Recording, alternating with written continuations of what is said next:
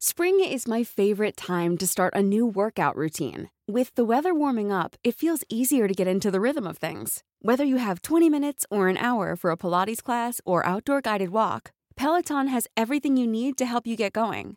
Get a head start on summer with Peloton at onepeloton.com.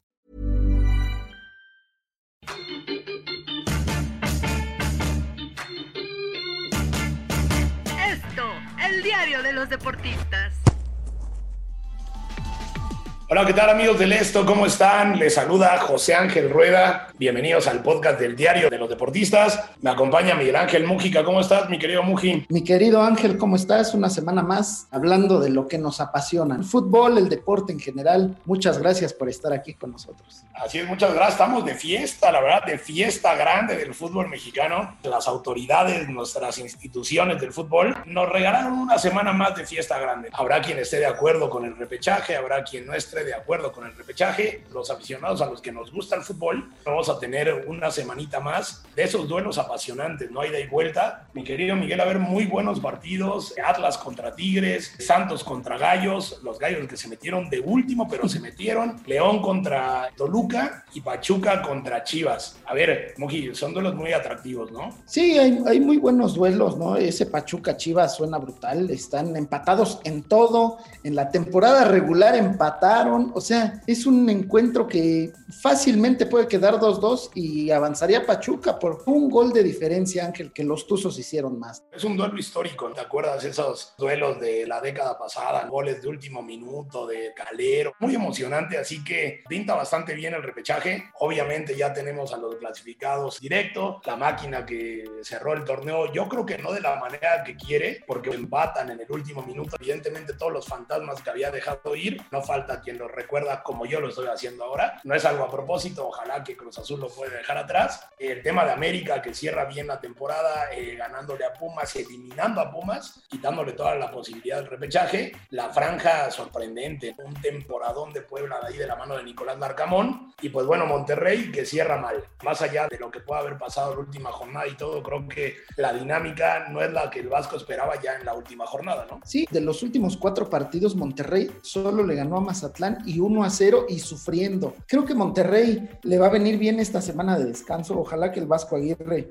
cierre bien su plantel, porque vamos, en plantel tienen como para llevarse el título sin ningún problema. Así es, me gustaría primero entrar en el tema ya de los duelos de repechaje, analizar un poco lo que ocurre y cómo llegan. Santos, ¿no? Que no puede en ese juego que ya se jugó, eh, valga la redundancia, el tema de que, que prácticamente de liguilla, ¿no? Contra Puebla, esa última jornada donde Santos tenía la posibilidad en casa de ganar y treparse a los cuatro primeros clasificados, no lo logra, no logra sacar diferencia en un empate a cero goles se tendrá que jugar la vida contra Gallos, un equipo bien dirigido ahí por el Piti Altamirano. Tú tienes esa historia, ¿no? El Piti que vuelve a la comarca lagunera. Yo creo que va a ser un buen duelo, ¿no? Aunque el claro favorito desde mi punto de vista, desde luego tiene que ser Santos de ahí de Almada, eh, que ha demostrado ser un muy buen técnico. Llegó a cambiarle la cara a los guerreros y es un gran técnico. Sí, claro. Y mira, el tema es que Querétaro no sabe ganar de visitante. Los números lo dicen junto a Necaxa, es el único equipo que no ganó fuera de casa. Sí, en la temporada regular Querétaro le ganó a Santos, es cierto, 1 a 0, pero fue en la corregidora. Fuera de la corregidora, híjole, el Querétaro no le gana, creo que ni a los últimos lugares, no sé, por ahí habríamos que checar contra Necaxa, que fue de los peorcitos este torneo, contra Pumas, que no le fue tan bien, pero simplemente Querétaro fuera de la corregidora no le gana a nadie. Yo creo que Santos va a avanzar. El tema del Pite Altamirano, pues sí, es un tema muy romántico. El Jared Borghetti, el Pony Ruiz, bastantes glorias que tuvieron en ese torneo del 2001 donde le entregan su segundo título al equipo de la comarca. Va a ser especial. Obviamente no hay que descartar que en un futuro no muy lejano, pues el mismo Piti dirija Santos, ¿no? Pero sí, sin ninguna duda, Santos es el máximo favorito en esta serie y yo creo que va a avanzar. Si no pudo ganar durante todo el torneo de visitante Querétaro, no creo que en el repechaje lo vaya a hacer. Bueno, y además esa historia que da el fútbol y el fútbol mexicano acostumbra darlas un poco más. El tema de Gallos, que se metió realmente de milagro, ese sí es un auténtico milagro porque, digo, hizo los puntos, evidentemente tenía para clasificar, por algo está dentro, eh, pero bueno, cómo acaban pidiendo la hora, ¿no? Ya del partido de Pumas América, donde Pumas no pudo hacer ese gol que le hubiera dado la calificación al repechaje en detrimento de Gallos. Y también que se juntó la derrota de Mazatlán, porque Mazatlán requería un empate para avanzar, ni siquiera lograba meterse si Mazatlán sacaba puntos del BBVA. La verdad es que entre plumíferos se cuidaron Ángel, el América le hizo la chamba Querétaro y ojo que si Gallos avanza, pues uno nunca sabe, ¿no? En el fútbol mexicano sabemos que se han dado sorpresas. Si Querétaro se le ocurre ganar de visitante por fin, híjole, que se cuide la máquina, ¿eh? que se cuide la máquina, así es esa, esa historia. Aquí es donde se ejemplifica bien el tema del repechaje, es decir, un equipo que queda en el lugar 12, que tuvo 21 puntos, prácticamente la mitad de los que hizo el líder Cruz Azul, que tuvo 41, estamos hablando de 20 puntos menos, son 7 eh, victorias. Imagínate, un equipo que tuvo 7 victorias menos, que tiene 20 puntos menos, en un hipotético caso podría llegar a coronarse, falta demasiado para eso, la historia podría ser. Vamos con otro duelo, el mismo sábado se juega el Atlas contra Tigres. A ver, yo creo que acá Atlas es, eh, ya una vez olvidándose el tema porcentual, eh, una vez librándose de esa multa que por mucho tiempo todo mundo se la atribuimos y luego de manera milagrosa, gracias al buen trabajo de Coca, hay que decirlo, logró escaparse de eso. A ver, el Atlas yo creo llega motivadísimo, ¿no? Para enfrentar unos Tigres que al contrario yo creo que se metieron al repechaje, pero todo el mundo somos conscientes de que el fin de la era de Ferretti ya no solamente es en el papel, ya es algo real y coincide con el momento futbolístico del equipo. Sí, claro, pero mira, eh, si hay un favorito en esta serie para mí, son los Tigres. ¿Por qué? Porque además de que tienen a Ricardo Ferretti, además de que tienen un muy buen plantel, superan incluso en figuras al Atlas. El Atlas es un equipo muy aguerrido, con jóvenes muy interesantes, no voy a decirte que no. En la temporada regular Tigres le ganó al Atlas en el Jalisco, pero a partir de ahí Atlas tuvo una seguidilla de partidos de 8, 8 que no perdieron. Obviamente está por ahí el que ganaron sobre la mesa contra el América, pero ocho partidos sin perder, digo, creo que la racha la ostentaba Cruz Azul y la ostentaba América nada más junto con Atlas. Atlas tiene que salir a proponer el partido, ¿no? Tiene que ser tan valiente como lo fue contra Necaxa y dejarse de miedos como lo fue contra el América. Atlas, si quiere salir adelante, tiene que buscar verticalidad. La defensa de Tigres es bastante lenta, pero de todas maneras yo creo que los felinos son los los grandes favoritos para avanzar, pese a que terminaron abajo de los rojinegros. Claro, y es un duelo que nos brinda otra buena historia. El Atlas, por un lado, que busca finalizar con esa sequía larguísima de títulos, que también se asemeja a un equipo, pues bueno, con una maldición ¿no? que tuviera y que quiera romperla. Vamos, yo insisto en ese tema de que va a jugar sin presión. Ya libraron el principal objetivo y ahora sueñan en grande. Y por el otro lado, pues bueno, evidentemente los jugadores llegaron a encariñarse bastante con el Tuca Ferretti ya lo decía ya lo decía varios referentes del equipo felino, y seguramente, pues bueno, querrán eh, despedir a su técnico con un campeonato, ¿no? Imagínate qué mejor historia que el Tuca Ferretti eh, finalice su época gloriosa en Tigres con un nuevo campeonato. Y volviéndose el técnico más ganador en la historia de la Liga MX, superando ya a Don Nacho Treyes, que Dios lo tenga en su gloria, sería épico. Ojalá le pase, porque el Tuca creo que se lo merece, sería un gran cierre para una leyenda como él en Tigres. Y a ver, rápido, saliéndonos un poquito del tema, pero bueno, te quiero hacer esa pregunta ahora que lo dices. ¿El Tuca tiene futuro en otro equipo? Digo, todo el mundo, los aficionados de Pumas lo anhelan, ¿no? regresa, Tuca. ¿Tú lo ves en otro equipo? ¿O crees que si Ferretti consiguiera un hipotético campeonato, con lo cual ocurriría lo que bien mencionas, que se retiraría ya?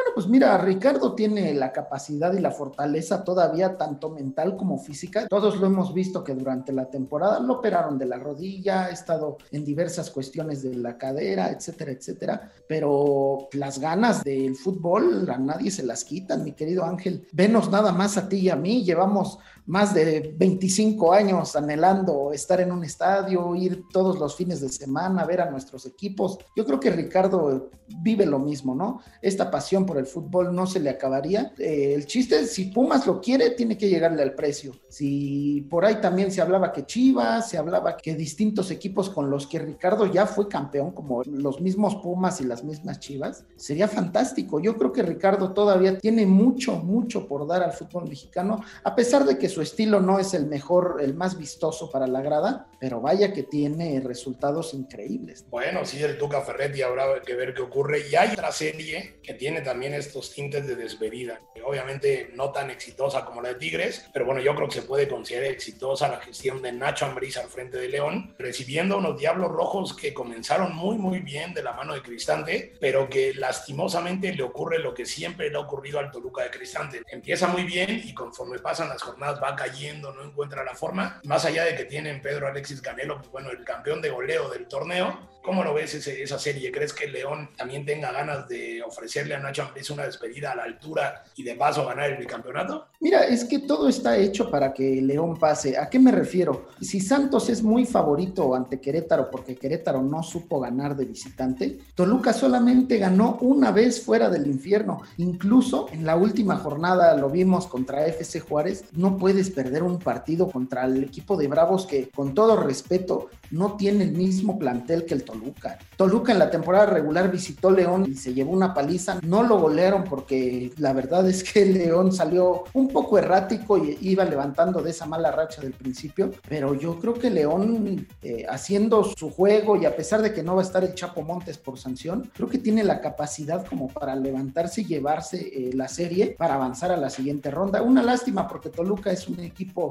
que siempre está compitiendo, pero últimamente no le alcanza. Sí, no, desde luego, ¿no? Toluca, te digo, empezó muy bien, llegó un momento donde, pues bueno, lo veíamos jugar y de plano decíamos, bueno, Toluca tiene con qué, creo que tiene buen equipo, vamos, está bien dirigido más allá de todos los problemas que pueda llegar a tener, pero yo también coincido contigo en que la, fiera de Nacho Ambriz llega como favorito. Ahí el tema, yo creo que con León hay un asterisco muy grande y que lastimosamente hay que decirlo, cuando mejor, cuando ya estaba por fin encontrando ese nivel que lo llevó al campeonato el torneo anterior, pues bueno, le vienen lesiones desafortunadas, ¿no? Lo de Navarro, eh, un jugador que no se habla mucho de él, pero bueno, es un jugadorazo, ¿no? Hay por la banda derecha, pero que tiene la capacidad de interiorizar, de llegar, vamos, es de esos pocos jugadores totales del fútbol mexicano, y pues bueno, lo perdieron por una lesión de rodilla y la fiera ha notado su ausencia. Sí, y además desde Navarro le sumas a Montes que está sancionado, le sumas a Colombato que por ahí también tiene algunas dudas, le sumas al Puma Gigliotti que fue clave en la final y que ahorita no se ha alcanzado a tener ese aire que se le parecía, y si le sumas que Jairo ha tenido cierta irregularidad, digo, León tiene el plantel, prácticamente es el mismo plantel que el año pasado, simplemente le agregaron a Víctor Dávila, que es un gran refuerzo. Yo creo que tiene la capacidad para hacer algo importante, pero el chiste de León es mantenerse sano. Si León no está sano, tal vez le pase sobre Toluca, pero probablemente se quede fuera ya sea en cuartos o en semifinales, ¿no? Así es, eh, mi querido Miguel. Y bueno, vamos a pasar ya al último duelo, a cerrar con broche de oro, porque como bien lo mencionabas al principio, a ver, yo creo que es el duelo más parejo de dos equipos que de una u otra manera cerraron muy bien el torneo. Digo, por algo no están dentro de los primeros cuatro porque tuvieron un torneo lleno de dudas, como Pachuca y como Chivas, pero bueno, tuvieron un gran torneo. Eh, Pachuca que lleva tres victorias consecutivas y que Chivas, más allá del empate contra Tigres, también lleva cuatro partidos sin perder. Creo que se anticipa un, un buen juego. ¿Tú ves a las Chivas de Bucetich en el mejor momento del campeonato o todavía los ves con demasiadas dudas? Digo, nos queda claro que mi JJ Macías ha logrado explotar como todo el mundo pensaba, que Chivas eh, por ahí de repente tiene ciertas dudas en el medio campo, el Cone Venezuela te da una bien, pero te da otra mala. ¿Cómo ves que llegan a Chivas primero? No, yo creo que Chivas llega bien. Al final de cuentas, los jóvenes Sepúlveda y Olivas se han consagrado en la central. Los problemas de Irán Mier, las desatenciones del pollo briseño se acabaron. Miguel Ponce por la lateral izquierda ha sido regular, no el Miguel Ponce que todos esperábamos. Y el Chapo Sánchez simplemente ha hecho lo que toda su carrera en Chivas, es cumplir. El cambio de la portería yo no lo entendí, pero Toño Rodríguez nos ha demostrado el por qué Bucetich se decantó por él. El medio campo, como dices tú, es una incógnita. A veces juega Beltrán, a veces juega la Morsa Flores, el mismo Molina. La clave del Guadalajara se llama Alexis Vega. Si Alexis Vega está bien, todo puede suceder para Chivas. Si Alexis Vega tiene una buena tarde, sale inspirado, comió bien, durmió bien, está fresquecito, está listo para jugar, Chivas le puede ganar a cualquiera, hasta al Cruz Azul, al que le pongas enfrente, Chivas tiene la capacidad para hacerlo. Obviamente depende también de Uriel Antuna, del mismo Pone Brizuela, el Canelo Angulo, JJ Macías. Saldívar, ¿no? Que ha Saldívar. Un, regreso. Claro, depende de todos ellos, claro, pero es más fácil para el equipo de Bucetich si Vega está bien a que Vega tenga, desaparezca en los partidos. Y eso lo notamos en la temporada. Cuando Vega no apareció, Chivas no pasó ni de empates ni de derrotas. Entonces, es ahí donde Chivas tiene que motivar a, su segundo delantero porque lo necesita, ¿no? Si Chivas quiere avanzar quiere estar en la siguiente ronda en la liguilla, enfrentarse a los mejores de México, Alexis Vega tiene que aparecer sí o sí. Oh, un tema importante, creo que desde aquella goleada de América en el clásico, Chivas ha encontrado solidez defensiva. Eh, estamos hablando de que en estos cuatro partidos que lleva sin perder, apenas ha recibido un gol, ¿no? Por parte de Monterrey. Estamos hablando de que Chivas ha encontrado una fortaleza defensiva y como bien habla, se deja llevar y apela a un chispazo su delantera que tiene jugadores con capacidad de hacerlo. Por otro lado, a ver, Pachuca, creo que Pachuca está en la misma situación. Se hablaba inclusive de que todo el mundo pedía la salida de Pesolano, porque bueno, de repente Pachuca se enracha, encuentra un buen cierre y le alcanza para meterse y no podemos descartarlo, ¿no? Digo, los Tuzos también siempre se han caracterizado por tener un buen equipo, ¿no? Sí, y sobre todo porque Pachuca sí depende de su ofensiva. La defensiva de Pachuca no es mala, ojo, no es mala. Ha tenido muchos accidentes, pero no es mala. Pero la ofensiva es que es brutal, o sea, tienes a Ismael Sosa, tienes a Felipe Pardo, tienes a Eric Sánchez, que se ha, ha sido una revelación como armador del juego de los Tuzos, y a un enrachado Roberto de la Rosa, que créeme que si me decías al principio del torneo que un juvenil de la cantera del de los Tuzos iba a ser el titular al final del torneo, yo no te lo hubiera creído. El muchacho de la Rosa tiene capacidad, tiene calidad, simplemente era tener los pases, tener la calidad y atreverse. Digo, a muestra el gol de, de, medio campo que le hizo a Nahuel Guzmán. Roberto de la Rosa puede ser una de esas estrellas a futuro del Pachuca, pero que es el momento en donde se tienen que consagrar. Estos son los partidos grandes donde los canteranos como ya lo hicieron Víctor Guzmán en el pasado, Rodolfo Pizarro, el mismo Chucky Lozano, Eric Gutiérrez, lo hicieron, ¿no? No se ocultaban en momentos así. Si el chico de la Rosa quiere remontar y saber para qué está, es en este partido en donde debe de aparecer. Bueno, sí, Pachuca apelando a su esencia, ¿no? Creo que es digno la manera en la que trabajan las fuerzas básicas. Es de los pocos verdaderos proyectos que Pachuca le apuesta a los jóvenes, los desarrolla y de vez en cuando pues encuentra jugadores como de la Rosa capaces de sacar la cara en los momentos complicados. Y esos son los partidos de repechaje, mi querido Miguel. De ahí saldrán los otros cuatro invitados a la fiesta grande. Yo creo que todo esto se remonta para poder hablar de los máximos favoritos al título. Ya lo dijo Javier Aguirre, Cruz Azul y América comen aparte. Sí, comen aparte por lo que hicieron en la temporada, pero eso es lo lindo de nuestro campeonato. Digo, yo no estoy a favor del repechaje, se me hace un poco mediocre decir que 12 equipos de 18 tengan la capacidad de buscar el título, pero sí, obviamente América y Cruz Azul son los grandes favoritos. Al final de cuentas tenemos la historia de la Cenicienta con Puebla, tenemos la capacidad de los Regios, que aunque Tigres no está dentro todavía, pues Monterrey tiene la capacidad de ganarle al que sea. Yo creo que sería faltarle al respeto a Cruz Azul y América, la temporada de Cruz Azul y América, decir que hay otro candidato al título que no sean ellos dos. Pero como te lo dije en anteriores podcasts, y si no, que nuestros escuchas lo reproduzcan una vez más, creo que la América es el máximo favorito al título, no solo por la forma en la que está jugando, no últimamente porque no ha podido tener a sus grandes figuras por lesiones, pero cuando están juntos yo creo que es el mejor medio campo de la Liga MX y pongas al delantero que pongas hasta si te pones tú Ángel, le metes gol a quien sea, ¿no? Yo creo que la América tiene esa capacidad y yo lo pongo por encima de Cruz Azul por el tema mental, porque América trae una mente ganadora generalmente y Cruz Azul cuando llega el momento clave termina por enfriársele el pecho muy feo. Bueno, habrá que ver qué pase, pues sí, obviamente sería una final soñada, digo, no sé qué tanto para los aficionados de Cruz Azul quieran una final contra América, pero, pero bueno, yo, yo sí veo cualquiera de los dos con la capacidad y también, ¿por qué no? Me gustaría esa, esa historia del Puebla del Arcamón, creo que es un, es un premio a la apuesta que tuvieron. O sea, creo que la franja lleva tiempo trabajando bien. Ya una vez olvidados todos los temas también de porcentaje y de todo, creo que se han dedicado a crecer y en el torneo anterior con el propio Reynoso, pues bueno, les tocó entrar de repechaje llegó el Arcamón y le dio profundidad a un proyecto donde, pues, bueno, ha, terminado por explotar, lo están haciendo bastante bien. No, y Puebla tiene la capacidad, pero si vamos de plantel a plantel, yo creo que el Puebla es de los, de los planteles más humildes. Ojo, hay que ver el tema de Ormeño, porque eh, el Arcamón no lo metió en el último partido y le impidió pelear por el título de goleo. Ojo ahí, porque el vestidor del Puebla a lo mejor no está tan bien como se ve desde fuera, ¿no? Oh, bueno, buen punto ahí con el futuro delantero centro de la selección de Perú. ¿Cómo viste eso? ¿Lo querías para el tricolor o que mejor brilla ahí en la Copa América? No, pues mira, la verdad es que Ormeño había hecho las cosas muy bien, lo ha hecho muy bien últimamente si se le dio oportunidades a anteriores delanteros de no tanta calidad, no tanta capacidad, yo creo que el Tata debió de haberlo llamado, convocarlo nada más. A lo mejor si no lo quieres poner a jugar está bien, pero convócalo, motiva al muchacho, es lo que te digo del Arcamón. Se me hizo muy injusto que no le diera la oportunidad de luchar por el título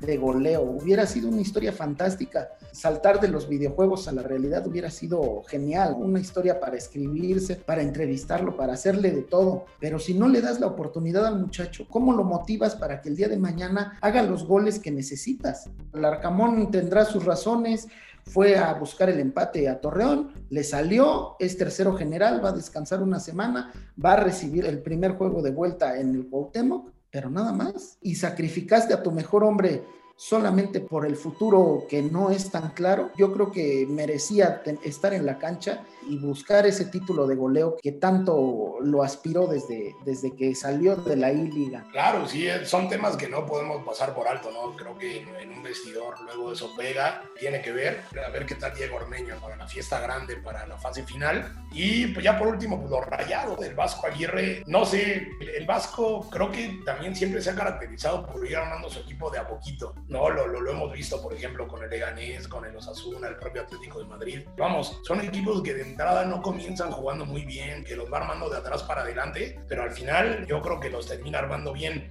Yo este torneo no veo favorito a Monterrey, creo que no le va a alcanzar para ser campeón, pero ojo al próximo torneo. ¿eh? Sí, claro, Monterrey, y es que además tiene la potencia económica para hacer de un plantel importante todavía más fuerte. Ese es el tema con Monterrey, que si Monterrey tiene un plantel ahorita de, de 9, lo puede convertir de 10 el próximo y el próximo de 11. O sea, esa es la capacidad del Monterrey, que a base de billetazos, a base de traer a los mejores jugadores que le pueden fortalecer, el Monterrey se va a revolucionar. Ojo también con el tema de Rogelio Funes Mori. No ha caído el gol, no, no ha empatado al chupete, no lo ha superado aguas con ese gol porque la malaria en los delanteros es letal. Si un delantero no encuentra el gol, lo podemos ir descartando. Y Vincent Janssen hizo el gol del triunfo contra Mazatlán. Aguas por ahí, ¿eh? Si Funes Mori no se pone las pilas, el holandés le puede ganar la carrera y mira, ni a la selección llega Funes Mori. Bueno, sí, ese tema también de Funes Mori ahí en la selección, yo creo que sí lo van a llamar y yo creo que el gol va a caer. Es un tema de una barrera mental, ¿no? Que dice un delantero que no se siente cómodo, que sabe que tiene que meter el gol y no entra. Entonces, bueno, es, es apasionante el fútbol, mi querido Muji. Como todo ese tema de la liguilla, ya nos llegó la fiesta grande, se nos termina el torneo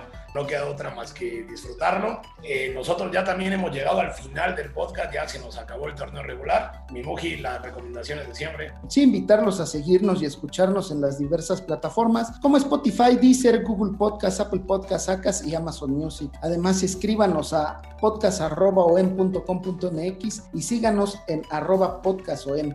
Angelito, aviéntate, aviéntate con quiénes son los favoritos del repechaje, aviéntate los favoritos del repechaje. Yo digo que van Atlas, le va a ganar a Tigres. Yo creo que Santos también va a pasar, pasa León y pasan las Chivas. Perfecto. Yo voy con Tigres, yo voy con Santos, yo voy con Toluca, voy por la sorpresa con los Diablos y las Chivas, ¿no? Las Chivas van a pasar parejitos si quieres en penaltis como sea, pero yo veo al equipo de Buse que no lo dijimos, pero el Buse aguas, ¿eh? Yo creo que avanzan las Chivas. El Rey Midas. Y para campeón, ah, bueno, ya dijiste que América, ¿verdad? Sí, voy con el América, pero si por ahí se da una sorpresa, pues nunca es tarde para subirse en el barco del Cruz Azul, ¿no? Yo voy con Cruz Azul. Este año es el bueno para la máquina. Pero bueno, a ver qué pasa, mi querido Miguel. Muchísimas gracias. Le agradecemos a Mitzi Hernández en la producción y los invitamos a que escuchen los podcasts de la OEM. Les agradecemos muchísimo. Que estén muy bien. Esta es una producción de la Organización Editorial Mexicana.